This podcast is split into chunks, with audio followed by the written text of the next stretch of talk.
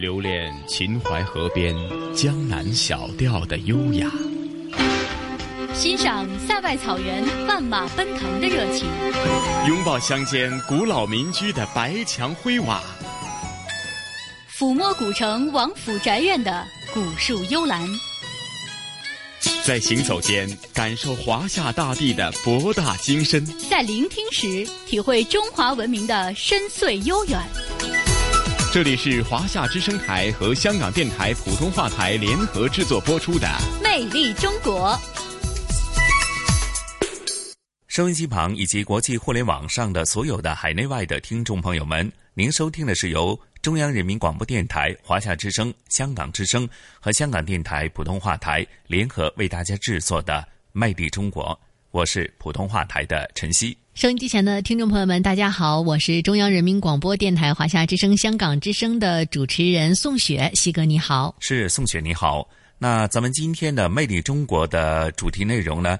相信呢，呃，在这一两天呢，我相信无论是媒体还是听众朋友们所关注的，就是今年是汶川地震十周年。而在这十年的呃灾后的重现过程当中，无论是内地，甚至是香港以及澳门，呃，关注的所有的听众朋友们，都会每年到了这个时候，都关注最新的一些呃灾后重建的一些进展呢等等。嗯，是的，今年呢是五月二汶川特大地震十年，而在今年的二月十二号，习近平总书记也专程到了汶川县映秀镇，他当时也表示他很牵挂这个地方，十年了，这里的变化他也很欣慰。那么，到底汶川在这十年当中发生了哪样变化呢？其实走进今天的汶川呢，最漂亮的是民居，最坚固的是学校，最现代的是医院。你很难想象这片土地曾经遭受过新中国成立以来破坏性最强、波及范围最广的强烈地震。在二零零八年的五月十二号，突如其来的汶川大地震是造成了近十万同胞罹难或失踪。从与死亡竞速的生命救援，到实施以人为本、民生为先的科学重建，这十年来，特别是党的十八大以来呢，灾区经济社会实现了一个跨越式的发展。二零一七年呢，四川三十九个重灾的县地区呢，呃，生产总值是震前的三点二倍，而城乡居民的可支配收入呢，分别达到了震前的二点八倍和三点七倍。那么，恢复重建的累累硕果呢，也告慰着灾难当中逝去的生命，也见证着创造奇迹的中国力量。是的，宋雪，其实，在我们每一年都所制作的汶川这个特大地震的一些呃灾后重建的一些专题节目以及特辑当中，呃，我们都可以看到，就是是天灾给人们带来了非常大的伤害，但与此同时，我们在灾难过程当中也看到了很多人性的光芒的发挥，甚至说，在灾后重建当中，你会看到呢。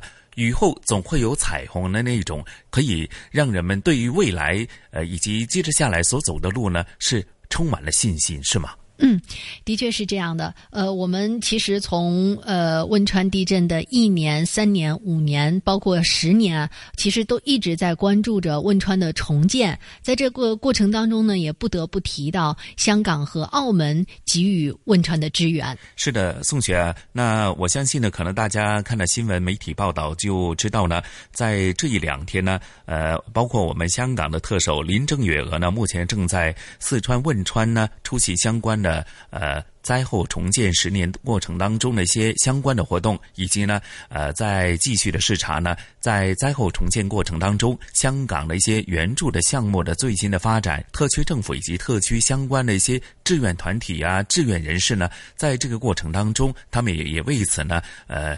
非常重视这个事情，所以呢，我相信呢，可能大家也会看到血浓于水，彼此的手足情体现出来。嗯，的确是这样。十年来呢，汶川人以强劲的劲头在重建家园，包括港澳同胞在内的全国人民的关怀呢，也从来都不曾离开过他们。而因为地震造成的悲伤呢，也正在被希望所。替代，那么中央人民广播电台呢推出了人物系列报道《汶川重生》，将话筒呢交给十年前的亲历者救援者以及十年间为汶川默默奉献的普通人。那这些烙印着汶川的过去、现在和未来的面孔，将见证汶川是如何从归零到新生，也讲述着曾经的灾难如何变成新跨越的起点。致敬中国特色社会主义援建体制给予汶川的十年涅槃和山河巨变。那接下来呢，我们就一起来聆听汶川重生，好吗？好的，纪念五幺二汶川特大地震十年特别奉献，汶川重生，见证汶川十年巨变。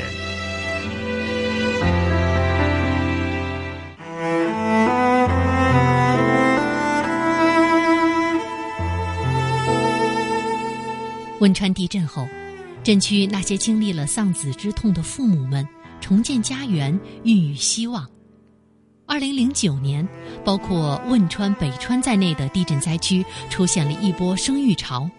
那场天灾让绵阳北川刘红英的儿子王强永远停留在十九岁。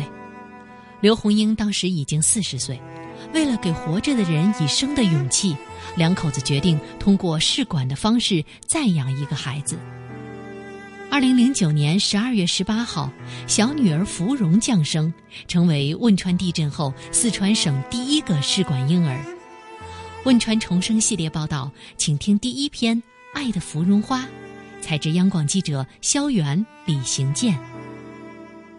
小雨，小雨，哎呀，小雨，哎呀，咿呀咿呀，咿呀，哎呀，大屁屁。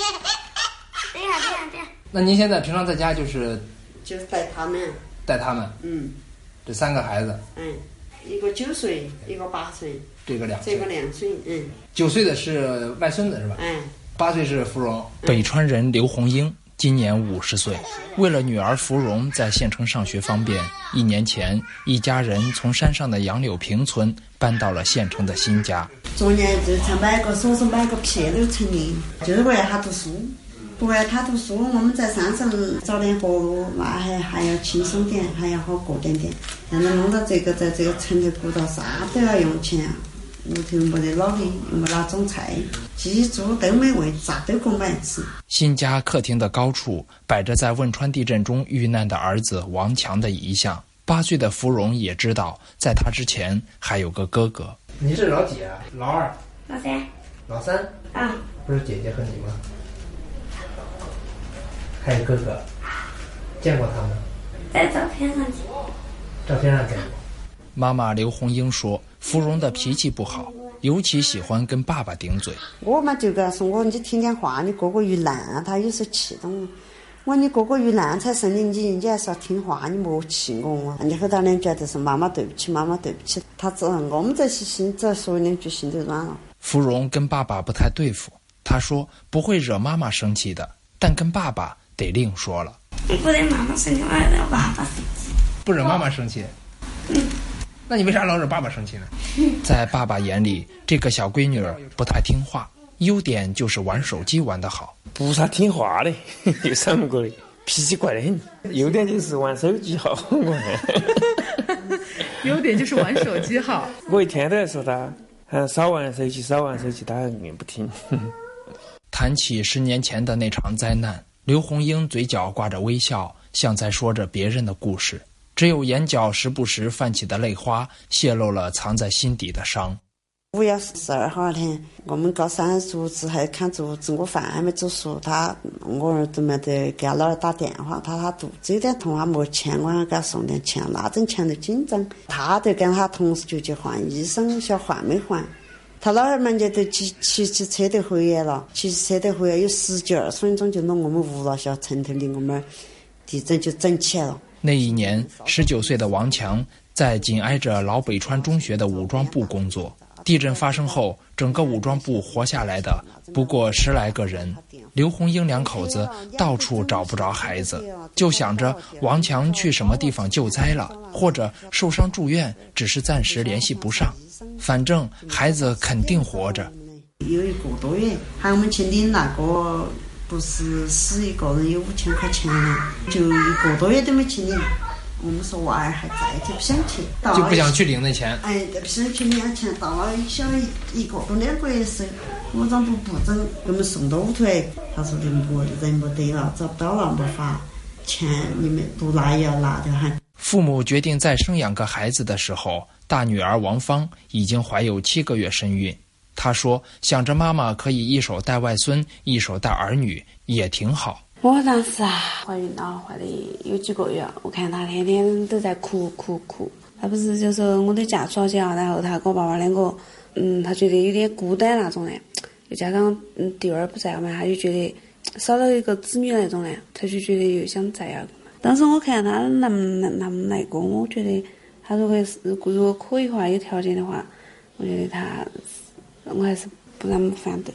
有了这个嘛，就要操心这个嘛。他的那个嘛，他就淡了嘛，慢慢慢淡了点。在当地政府部门的主动协调安排下，刘红英和丈夫一起去了成都。政府嘛，带他签字嘛，愿意生的有补贴嘛。有补贴。嗯，就是愿意生的有补贴。嗯。就说是遇这遇到难嘛，老的伤心那个嘛，他们一边就把我们两个和还有两个都是这种的带到成都那边一晚头去的。生下是绵阳生的嘛，都是定点医院那种云南的都是定点医院不要钱。二零零九年十二月十八号，刚当了外婆不久的刘红英又做了妈妈。医护人员给新生的小女孩取名叫芙蓉。他说取王芙蓉嘛，就是说我们不是在成都怀的是那个试管婴儿嘛，咋成在绵阳生的嘛？他们说福字代表绵阳嘛，蓉是代表成都啊，就是那个院长他们取的，晓得吗？啊，叫芙蓉。医院哎，医院那个院长取的。那几年，老天爷仿佛打定了主意，要看刘红英的韧劲儿。芙蓉出生后不到一年，爸爸出车祸，花了七八万。保住了一条命。地震过后娃，走了过后，咋子是我们生在女子的时候，七个多月的时候，她骑摩托车，小人家把挂棍了，在肩胛骨断了，板断了，都是上的钢板，咋子用了七八万？我们往年娃儿赔点钱哈，我们一早存点钱，全部要他了。呃，才医好呢，没管几年呢，他又去做个大手术，又用七八万，他做四回手术。所以说他做不得重活，就在这本栋小区打点工，那几年都不算那么顺。如今，儿子王强遇难带来的抚恤金是这个家的主要经济来源。或许像生前一样，儿子在以另一种方式爱着家人。成功了，多谢我的 妈妈。说什么？你笑我都听不清你说什么。成功，他说。成功啊。就是。我做我的做的很成功嘛。日子再艰难，只要有人，就总有希望。刘红英说：“就盼着芙蓉将来也能读个大学，不读书还是不行。本身嘛都是为了娃儿嘛，就在读书嘛，看考起大学不嘛。成绩一般，到了考的试的时候，他是可以。考试还可以啊。嗯，我们家庭我哪个虎头的嘛，都不得空。我也不得行，他姐姐更加不得空，就靠他自己。”还是算可以。他上南上大学么六，何在的还六七岁了，恐怕干不动了。上大学都还有哈，十年。十年。上次单元测验，芙蓉的数学又考了一百分。芙蓉说，全班五十个同学，只有三个人比他得到的小红花多。这个笔是老师发的。上学期英语课的时候有，不是每个人都有。这也是得的奖品是吗？啊，是一个印章换一个。音乐，音乐。这个小家庭与十年前相比，添了三个小生命。想来十年后应该与现在有更大的不同吧。有一天，小楼终于下定决心开始造桥。他送太阳神器一直。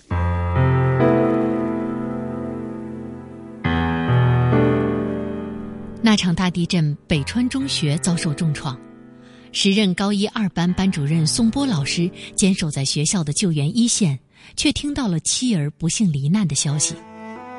地动山摇，十年过去，已是学校副校长的宋波老师见证了新北川中学的涅槃重生，他自己也重新组建了家庭，前不久刚给孩子过了六岁的生日。汶川重生系列报道接下来，我们跟随央广记者李行健、肖元一起来聆听羊角花开的声音。除了羌族特色的五彩石点缀，新北川中学似乎与大多数县城高中没什么不同。楼道里时而会窜出追闹的学生，高三年级也挂着奋战高考的红色横幅。只是教学楼深处还有一个小型的纪念馆。副校长宋波说：“那块木质的北川中学老校牌就存放在那里。五幺地震后啊，就是北川中学在县城里，就是啊，毛坝那个新区，基本上是被山掩埋完了。就是你们看到的照片上的一个红旗没倒，就那个地方。”地震发生时，宋波是当时学校的教务主任，也是高一二班的班主任。地震的时候，那阵我应该是先到了教学楼，上了教学楼后，我又下来到我寝室去了，才躲过这一劫的。忘了东西了，上寝室，我下来到寝室去拿东西。再返回教学楼时，一切都变了。宋波和尚能行动的师生们迅速展开救援。他是学生的老师，也是妻子的丈夫，孩子的父亲。宋波说：“那样的时刻，他没得选择，把一个又一个学生背出废墟，他却失去了自己的妻子和孩子。一样的关系很挂念，人肯定第一时间反应的是想到自己的孩子、自己的亲人。在那种情况下，每个人都会都要会那么做，不管是老师还是其他一般人，责任你的义务和责任，因为家长把孩子交到你手上嘛。”你至少对得起良心。十年前有报道说，一个坚强的学校能最大限度地维护他们的未来，并以此削弱苦楚的记忆。零八年之后一段时间，学校垮了。宋波和北川中学的老师们就是那个坚强的学校。不光是暑假，暑假一直到应该是零八年年底这段时间，就把我们的老师就分成很多组，就下乡去安抚这些学生的家长。个呃，比如有个别家长对校长啊，还可有些过激的言语。过后他慢慢还是平复下来。他知道这些老师啊，本身也受到伤害，他也能理解。都是父母，哦，都是父母。经历了这场大劫难的人，都或多或少失去了些什么。和宋波一样，校长刘亚春也在地震中失去了妻儿。地震之后，许多北川中学老师都给过去上了一把锁。只有在独处时才偶尔打开。有时一看到我们学校有几个老师，有三个老师来时，我就心里非常难受，因为我还是跟他一个班。这种时间哈，不是因为你时间，呃，过得越久，我的思念就淡忘了，不可能，永远不可能淡忘这种思念。可能这种思念的是，我突然某一个事情一一下想起了，今天要想祭奠自己的亲人、亲人啊，看看。现在到老县城也方便，开车就是几十分钟，哎，开车过去看一看，坐一坐看看，看了祭奠了，哎，就回来。如果想起啊，就把原来亲人照片拿出来翻一翻看一下，看好了看了就放在抽屉里就完了，锁上，就这样。祭奠过后，哎呀，开始重新的生活吧，不可能一直就沉浸在这种氛围之中。地震后整一年，新北川中学在北川新县城奠基，总投资接近两亿人民币，全部由华人华侨捐资兴建。二零一零年的秋天，新同学们回到了新北川。可以看教学楼，它呈一个品字和形，有点像火箭的形式，有一像一个粽子的形式，粽子层层的粽。在新北川中学，宋波说。一天忙到晚，就像是又多了一大群孩子。嗯，我们的住校就是百分之百了，学生的比见爹妈的一年见的时间多多了，多的多了。嗯，下晚自习是十点嘛，有时候要行政值班，就学校住吧，看一看嘛。晚上就是十点半嘛，十一点嘛。北川中学教室的黑板上方都写着“感恩于心，回报于行”八个字，感恩两个字甚至被写进了校训里。如今的宋博，除了是一名物理老师，还开了门选修课，叫象棋的杀法。只有在谈到学校近年来教育教学和艺术体育的发展时，他才逐渐松弛下来。在宋波看来，孩子们读好书、健康成长，就是对社会最好的回报。考核老师就考核你这个班的平均分，考核你这个平均分的最大好处，让每个老师去关注。那些学习有困难的学生，他是越是有困难，你越是要关注他。地震前和地震后那一段时间根本不可能，大概就是一百多人吧。高考应生现现在达了八百多。苦难正和岁月一起走远。宋博希望十年后的今天，苦难、坚强、勇敢这些凝重的词汇能尽量少的与北川中学放在一起。北川中学并不总是愁眉苦脸。上二级示范学校，四川省很多专家嘛，到北川中学来。刘校长就提到的，我们要让你们看到北川中学的阳光的一面、幸福的一面，不是要你同情北川中学。你该怎样检查你就怎样检查，按照标准来，不要降低标准。哦，不要降低标准，给嫂子。但他一看到这种情况下，他就大吃一惊，说北川中学。创省二级师范校，它是高分通过，而不是勉勉强强的过，没有优惠待遇，对不对？北川中学一直想把这个标签撕掉，撕掉，不要别人一提就提到是什么苦难啊，让别人去同情啊，让别人去怜悯你啊。北山中学，那就是说从不好到好，从好我们一定要到更好，给别人看了北山中学不光是教学楼修得好。而北川中学的师生那种积极乐观向上的精神面貌，同时北川中学用自己业绩来回报祖国人民和华人华侨对北川中学的大爱。羌族人把杜鹃花称为羊角花，那是他们的守护之花。上课铃声响起，对新北川中学来说，这就是羊角花开的声音。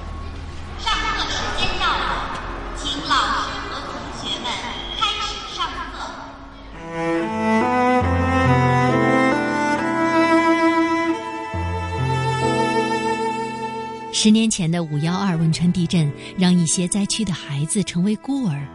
在成都双流，民政部门联合山东日照的企业建起安康家园，收养重灾区的六百七十二名孤儿。园长胡元忠以父亲的角色照顾孩子们长大成人，离开家园，走向社会。汶川重生，接下来我们跟随央广记者白杰哥的声音导航，来聆听硬汉父亲和六百七十二名孤儿。你你那个就说是九号要回来吧？啊，好嘞好嘞，好嘛，那到时候见哈。胡元忠在等孩子们回家，电话那一头几年不见的是五幺二地震后留下的孤儿。胡元忠还记得二零零八年十月第一次在北京的临时安置地见到他们。走廊里看到，然后就说：“哎，你们四川来的叔叔，给他们表演个节目。”然后那个三个小女儿，一二，我想有个爸爸。哎呀，我一听这那词儿一出来，我赶紧出去了，不能再听了。第二年，双流安康家园在成都南郊建成，六百七十二个地震孤儿正式住进来。在民政局工作的胡元忠当上园长，他记得一些孩子当年的状态。他都是默默承受，自己偷偷哭，不跟你交流，呃，也不吃东西。不过，除了请专业人士开展心理疏导之外，胡元忠并没有把初次见面时柔软和酸楚的情绪带进日常管理。他当过兵，给孩子们定下的规矩也像部队。双休日出门，那得写请假条，这就跟部队一样，按时请假，按时销假。如果超假的，那就要接受惩罚。时间观念必须像部队一样。一方面是军事化的严格的管理，一方面是这样有特殊的经历的孩子。嗯，你在管他们的时候会有不忍心的时候吗？或者没有罚他们？没有没有没有。孩子长大，他必须得出去的。咱们爱孩子不能惯孩子。有些就说该他自己扛的就得自己扛，该自己做的就得自己做。孩子们在周边的中小学念书，晚上回来要打扫卫生，集体宿舍收拾得干净整齐。他们把安康家园简称为家园。胡元忠的角色是严厉的父亲。还有一个女孩，当时被社会上的小年轻骗来谈恋爱，完事儿说要给她带到什么什么新疆去挣大钱，吓死我了！开什么玩笑？我在揍那小伙，像一个当地的就敢勾搭我女儿。他的严肃还曾经吓跑过一个女儿。连夜开车，后来找到孩子以后，他给出的理由就是说，我这个园长没有那么慈祥，我不笑的时候吧，太吓人，太严肃，就这个理由，他就不想在这儿待了。我确实有点那个哭笑不得。但是呢，我确实也反思过，因为我以前是军人出身，带兵的，那部胸就镇不住，长期养成的那个，可能就是说脸上的肌肉的调节，它就那么回事儿。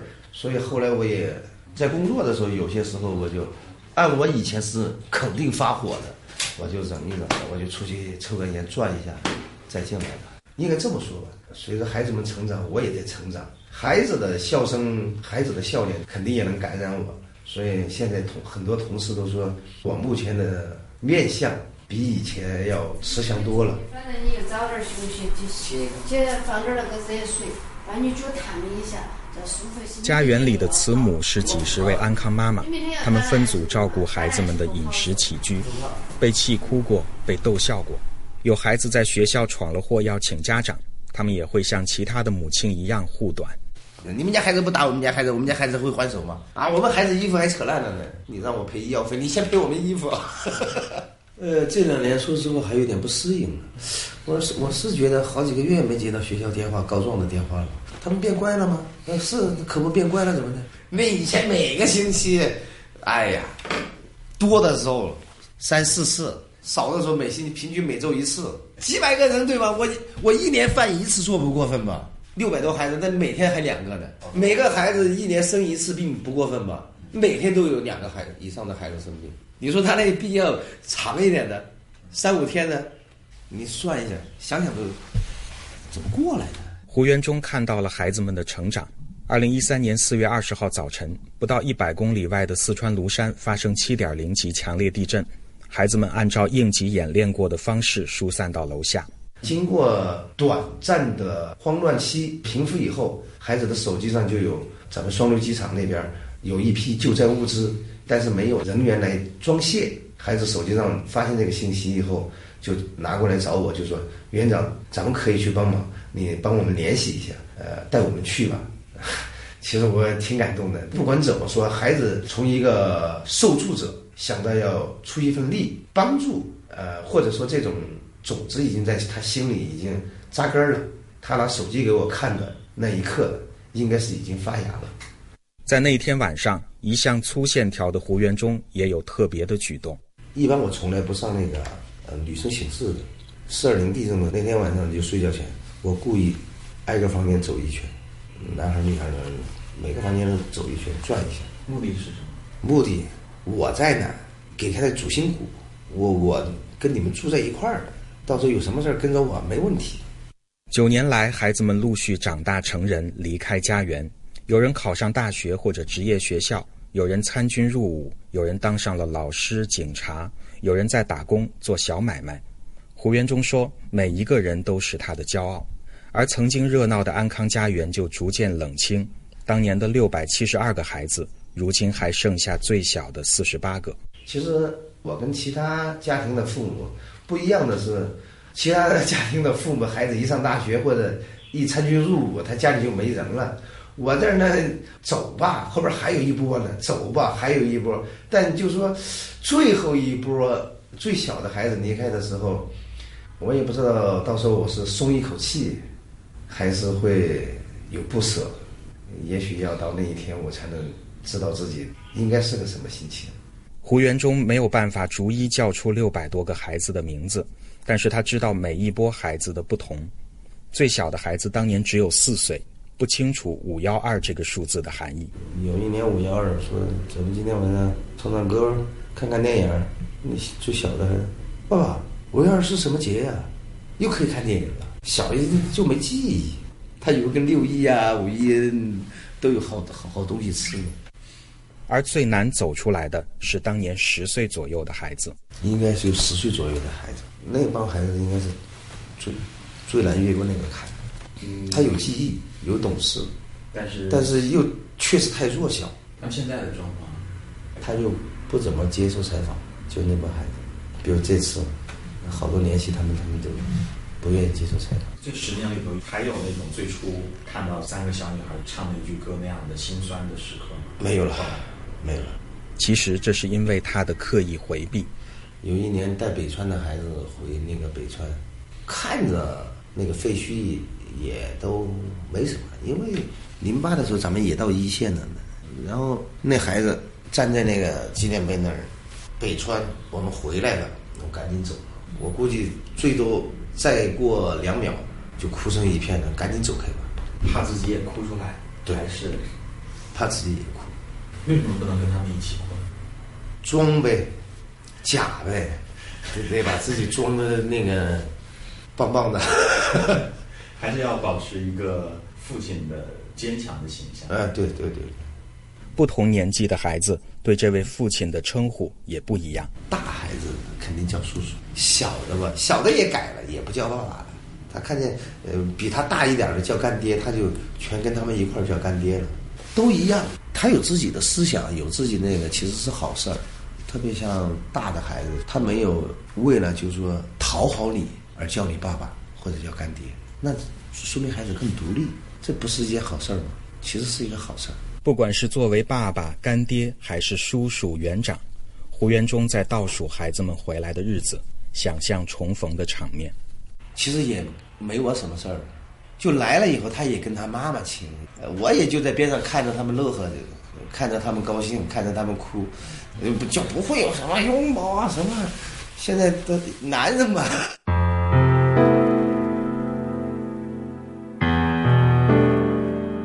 汶川大地震当中，可乐男孩、敬礼娃娃，一些坚强的孩子感动了悲伤的中国。十年过去，曾经的娃娃已是少年，他们的生活有哪些改变？经历了苦难的人生，如何绽开新的容颜？汶川重生系列报道，我们跟随央广记者刁莹、四川台记者张欣一起来聆听敬礼娃娃郎征。妈妈，我不怕黑了。二零零八年五月十三号，汶川大地震过后二十个小时，八名解放军把埋在北川县城幼儿园废墟里的郎征救了出来。那年，郎征三岁。下午开始埋着，哦，二十多个小时。记得主要最深刻的一件事就是，我被抬出来的时候，就是鞋子没有了，然后我就吵着要鞋子。结果第二年，我们一个解放军叔叔就是救不出来，解放军叔叔给我买了鞋子，是最深刻的。但对于搜救郎征的人们来说，印象最深的却是在木板做的简易担架上，虚弱的小郎征伸出稚嫩的右手，向解放军敬了一个礼。从此，敬礼娃娃成了郎征的新名字。郎征的妈妈吴小红说：“十年间，许多人惦记着这个给解放军敬礼的孩子。从被挖出来一刻到现在，全国人民都很关心和关注。”有寄书的啊，还有买衣服的啊，买玩具的，给他了很多爱。对于吴小红来说，第一次看到儿子敬礼这张照片，更多的是心疼。郎征获救后被送到西安进行医治，左手受伤的部分小指和无名指被切除。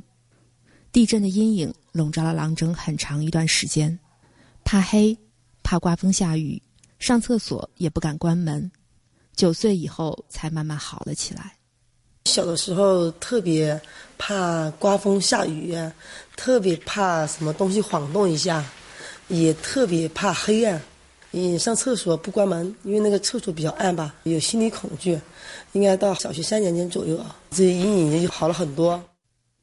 别说三岁的孩子，妈妈也是用了几年的时间，才逐步走出地震的阴霾。零八年、零九年那个时候感觉啊。还是很悲哀，还是没走出，就是觉得一看就是历历在目很多东西啊。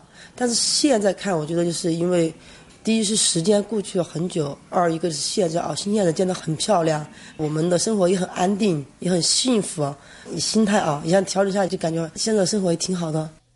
在郎征家里，尽管废墟上敬礼的照片摆在电视柜上的显眼位置，但在属于家人和朋友的照片墙上。十几个相框里是温馨的全家福和快乐的单人照。十三岁的少年不怕黑了，也更能坦然面对过去。如果没有地震的话，我也不可能这样子。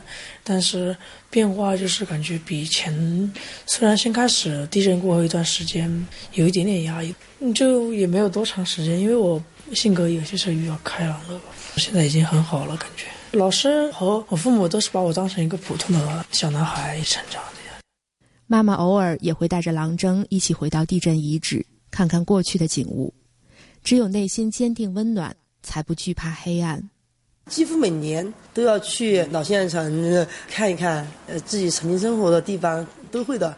这是什么地方啊？这是我原来工作的地方。哦，这里原来是哪些单位？哪些人经常在这儿走？然后我们的家在那儿，哇，还能看见窗、阳台，这些都还是要。今年四月，郎征在网络上发布了一则寻人启事，寻找当年救他的解放军叔叔。亲爱的解放军叔叔，你们好。二零零八年五月十三日上午，被埋了二十小时的我，忽然见到了光明，还有你们一起探出的脸，模糊却温馨。你们是我的救命恩人，却在救出我后，抹抹汗，马不停蹄地去拯救另外的生命，而我只能用一个微不足道的敬意来表达我对你们的敬意。如果当时能问问你们的名字，该多好！眨眼间，以前吵着要鞋子的三岁小男孩，已经成为十三岁的少年了。我已经迎来了忙碌的初中生活，每天都汲取很多知识。十度春去秋来，曾经的你们不知身在何方，我多想再与你们见一面。陈德勇、李帅、赵兴满，郎征能喊出每个叔叔的名字。郎征的爸爸郎洪东和妈妈吴小红说：“想趁着地震十年的时候，请他们到北川来，看看崭新的家园，看看长大的孩子。”地震过后啊，八个解放军叔叔把郎征救出来过，后来就一直还是有联系。他们这自己还是很谦虚嘛，我觉得是分内之事，只希望孩子啊健康快乐的成长。你退伍了，就我们就没有联系了，这么几年都没联系。他们如果有什么需要帮助的地方啊，我们肯定也会全力以赴，尽力去帮助。对于郎征来说，要表达对恩人的感谢，更要把这份爱传递下去。首先就是感谢，感谢他们把我救出来，就是救了我的命。然后感觉感谢的话，我还是要自己长大，对，做一个对社会有用的人，把他们对我的这这种关心和爱传递下去。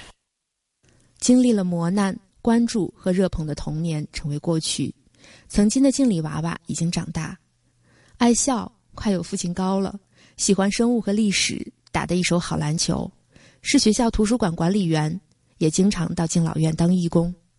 十年只是一瞬，更好的未来等着少年。感觉这十年还是一段非常好的成长经历，从一个小孩子成长成了一个现在的少年吧。心智也慢慢慢成熟了，也更加阳光啊那些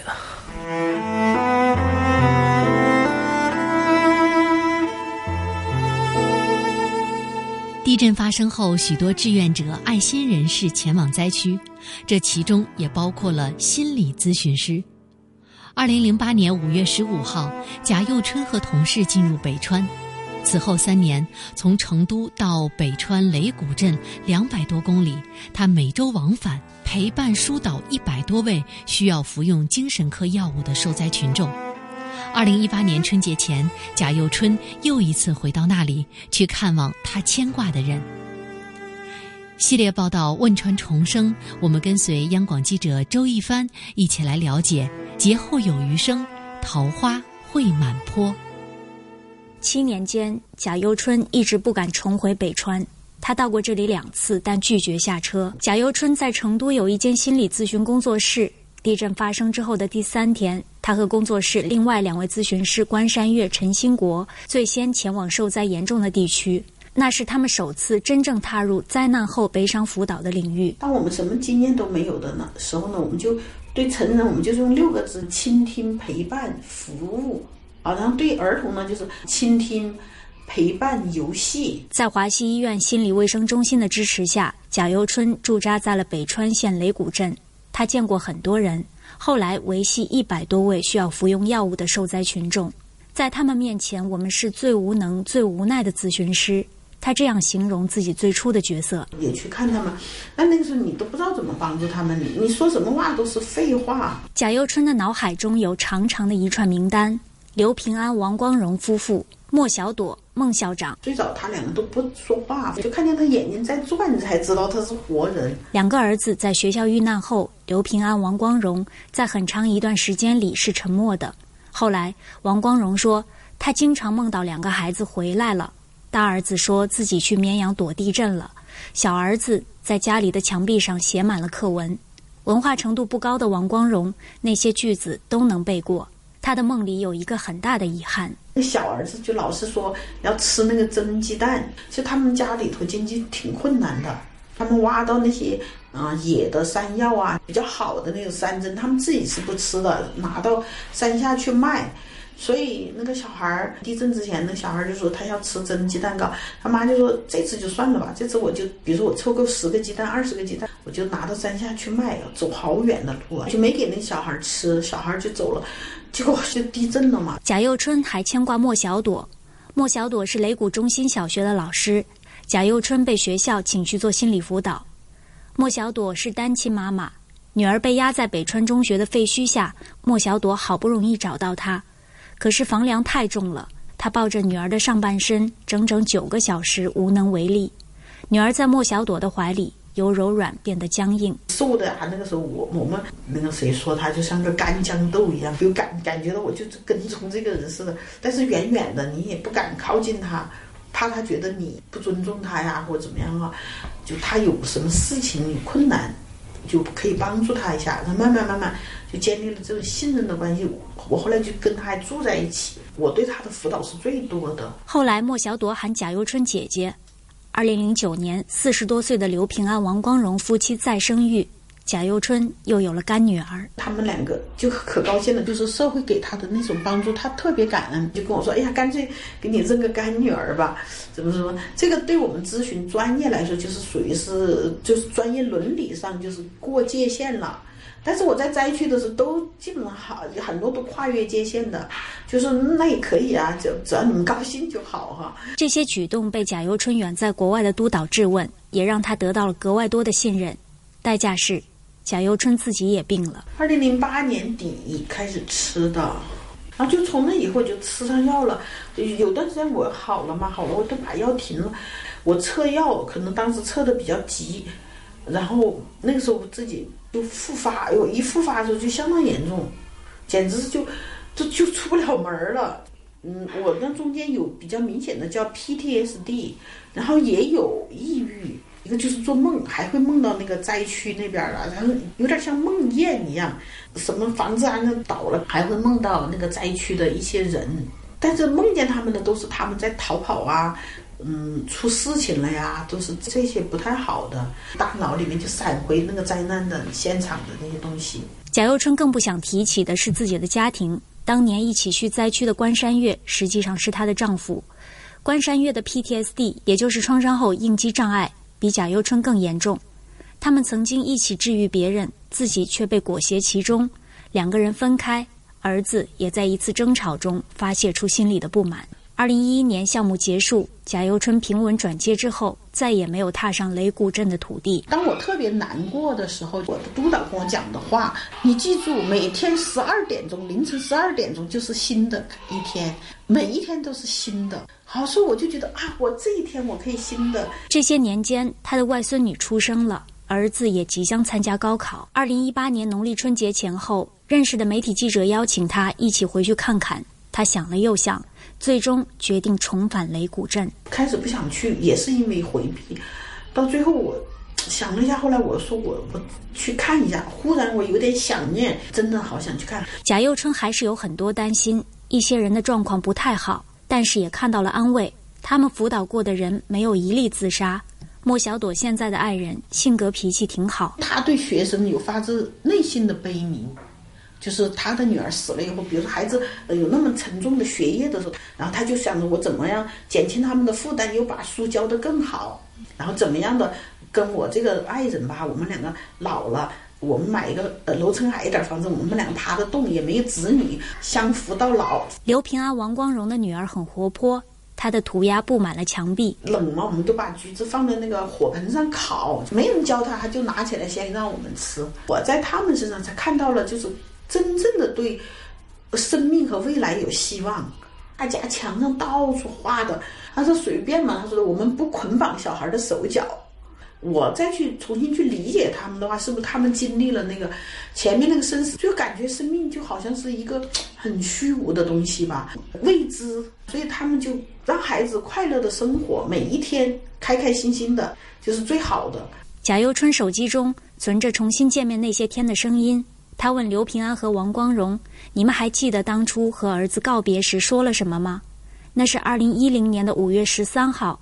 儿子们离世两年之后，夫妻俩终于有勇气去儿子被埋的学校道别。蒸那个蛋糕嘛，蒸了以后就拿个篮子提着就拿拿去，他们抱着小孩，我陪他们去的。去了他就跟那个小孩说：“他说你要吃的鸡蛋糕给拿来了，还有就是说，啊你你有妹妹了。”王光荣摇头。前两年开始，他梦不到儿子回家了。在梦里面好的，好像一醒了就感觉有点，哎。心里伤心那种啊！屋子里炭火噼里啪啦作响，腊肉悬在空中，被熏得黑黑的。沉默之后，女儿问爸妈哥哥们的名字，大家笑了出来。我跟你说，你不跟我说，我说我这个哥哥叫啥？你不说，叫啥？不可以说，你忘记了。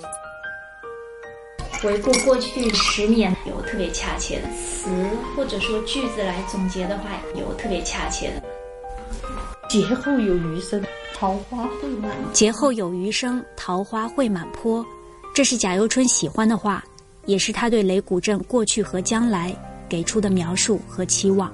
我还是说那个《无问西东》里面不说，如果你知道哦结局是这样，你还有勇气来吗？呃，我觉得有更多的一些保护或者措施啊，嗯，不至于做的这么惨烈。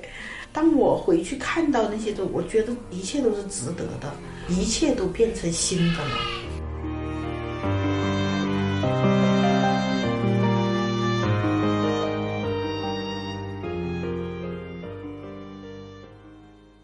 好的，这里依然是来自于香港电台普通话台与中央人民广播电台华夏之声、香港之声为大家联合带来的《魅力中国》。大家好，我是宋雪。听众朋友们，大家好，我是来自香港电台普通话台的节目主持陈曦。历史给了我们一个教训，但与此同时，我们也以此为戒呢，做更多的预防。的确是。那么，在这过去的十年里啊，我们在防灾、减灾、救灾方面都积累了哪些经验？有哪些进步？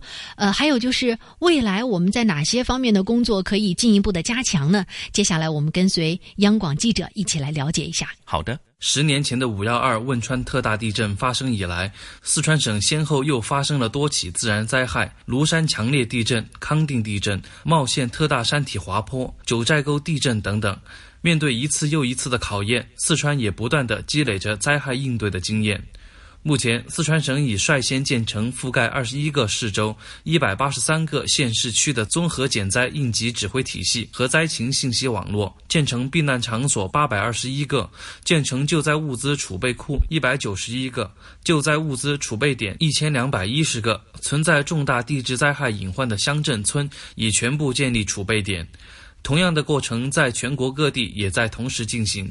国家减灾委专家委副主任、中国人民大学教授郑功成说：“汶川地震以后，以人为本、生命第一的理念影响整个国家的灾害应对工作。汶川地震来讲啊，它希望是一场大的灾难，但是问题总是在灾难的应对过程中间不断进步的。所以我们在纪念汶川地震的同时，我们看到我们的进步，我们将来可能应对像这样的灾害来讲，应该更加的自如，灾害的风险。”可能会越来越降低，灾害的损失可能越来越受到有效的控制。灾害的发生难以预知，也无法阻挡，这就更要求灾害的应对工作要讲究未雨绸缪。国家减灾委专家委副主任、国务院应急管理专家组组长单纯昌说：“近年来，在一系列灾害的应对过程中，灾害应对的工作理念开始转变。这是很不简单的，就是从举国救灾向举国减灾转变。”啊，或者说从单纯的减轻灾害向减轻灾害和可持续发展相结合转变。自然灾害的突发性、异常性和难以预见性，决定了灾害应对是一项养兵千日、用兵一时的工作。这就对各项资源的协调安排和利用提出了很高的要求，既要保证灾害来临时能响应及时、应对有力，又得做到资源集约，实现常态减灾和非常态救灾相统一。郑功成介绍，从汶川地震开始，综合治理的理念被吸收到了灾害应对工作中，就是。从灾害的分割管理走向综合治理，那个时候我们还不光是政府在救灾，社会力量得到广泛的动员，大家慈善组织也有很多的参与，实际上是为我们今天走向一个更加成熟的灾害治理的理智和机制，应该说是提供了。那个很有益的那个要事啊，就是在支撑。闪纯昌也指出，汶川地震后防灾救灾工作从政府的包揽向党委领导、政府负责、社会协同、公众参与和法治保障转变。你看这些年，我们四川广大公众的这种忧患意识比以前明显提高了啊。我们志愿者队伍在这个庐山地震、九寨沟地震都发挥了很好各方面的作用。应该说，为今后提高全国的、提高全省的防灾减灾救灾能力，打下了一个好的基础。二零一六年十二月，中共中央、国务院印发的《关于推进防灾减灾救灾体制机制改革的意见》，提出了新时期防灾减灾救灾的顶层设计。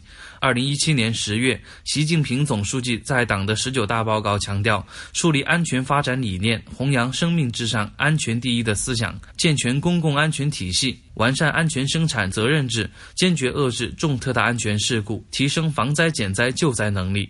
今年三月，全国人大审议通过了国务院机构改革方案，决定组建中华人民共和国应急管理部。闪纯昌表示，应急管理部的组建表明灾害应对进入到了一个新的发展时期，但各方的协调工作还有进一步加强的空间。因为这次应急管理部它主要整合的是什么呢？自然灾害和事故灾。我们国家突发事件还有两大类的公共卫生事件，这次呢继续留在。卫生健康委员会，另外还有大量的社会突发事件，那么还依靠政法委、依靠公安各方面工作。在防灾减灾救灾之后，还有一个必不可少的环节，就是灾后重建。汶川特大地震十年以来，已在重建方面取得了令全国瞩目的成就。西华大学党委书记边慧敏感慨：尽管人类无法抗拒灾难的发生，但这并不能阻挡人们对美好生活的期盼。这里是华夏之声台和香港电台普通话台联合制作播出的《魅力中国》。是这里还是由宋雪和晨曦为您主持的《魅力中国》？今天的专题节目就告一个段落。那节目结束之前呢，咱们也预告一下哈，咱们下星期《魅力中国》的主题内容是同样是传承文化艺术，以及是在环保保育方面呢，都会和大家呃涉足，说的就是。面人匠心，嗯，那也希望大家能够在下周的同一时间继续锁定收听由香港电台普通话台与中央人民广播电台华夏之声、香港之声为大家联合带来的《魅力中国》，我们下周见啦！下次节目时间不见不散。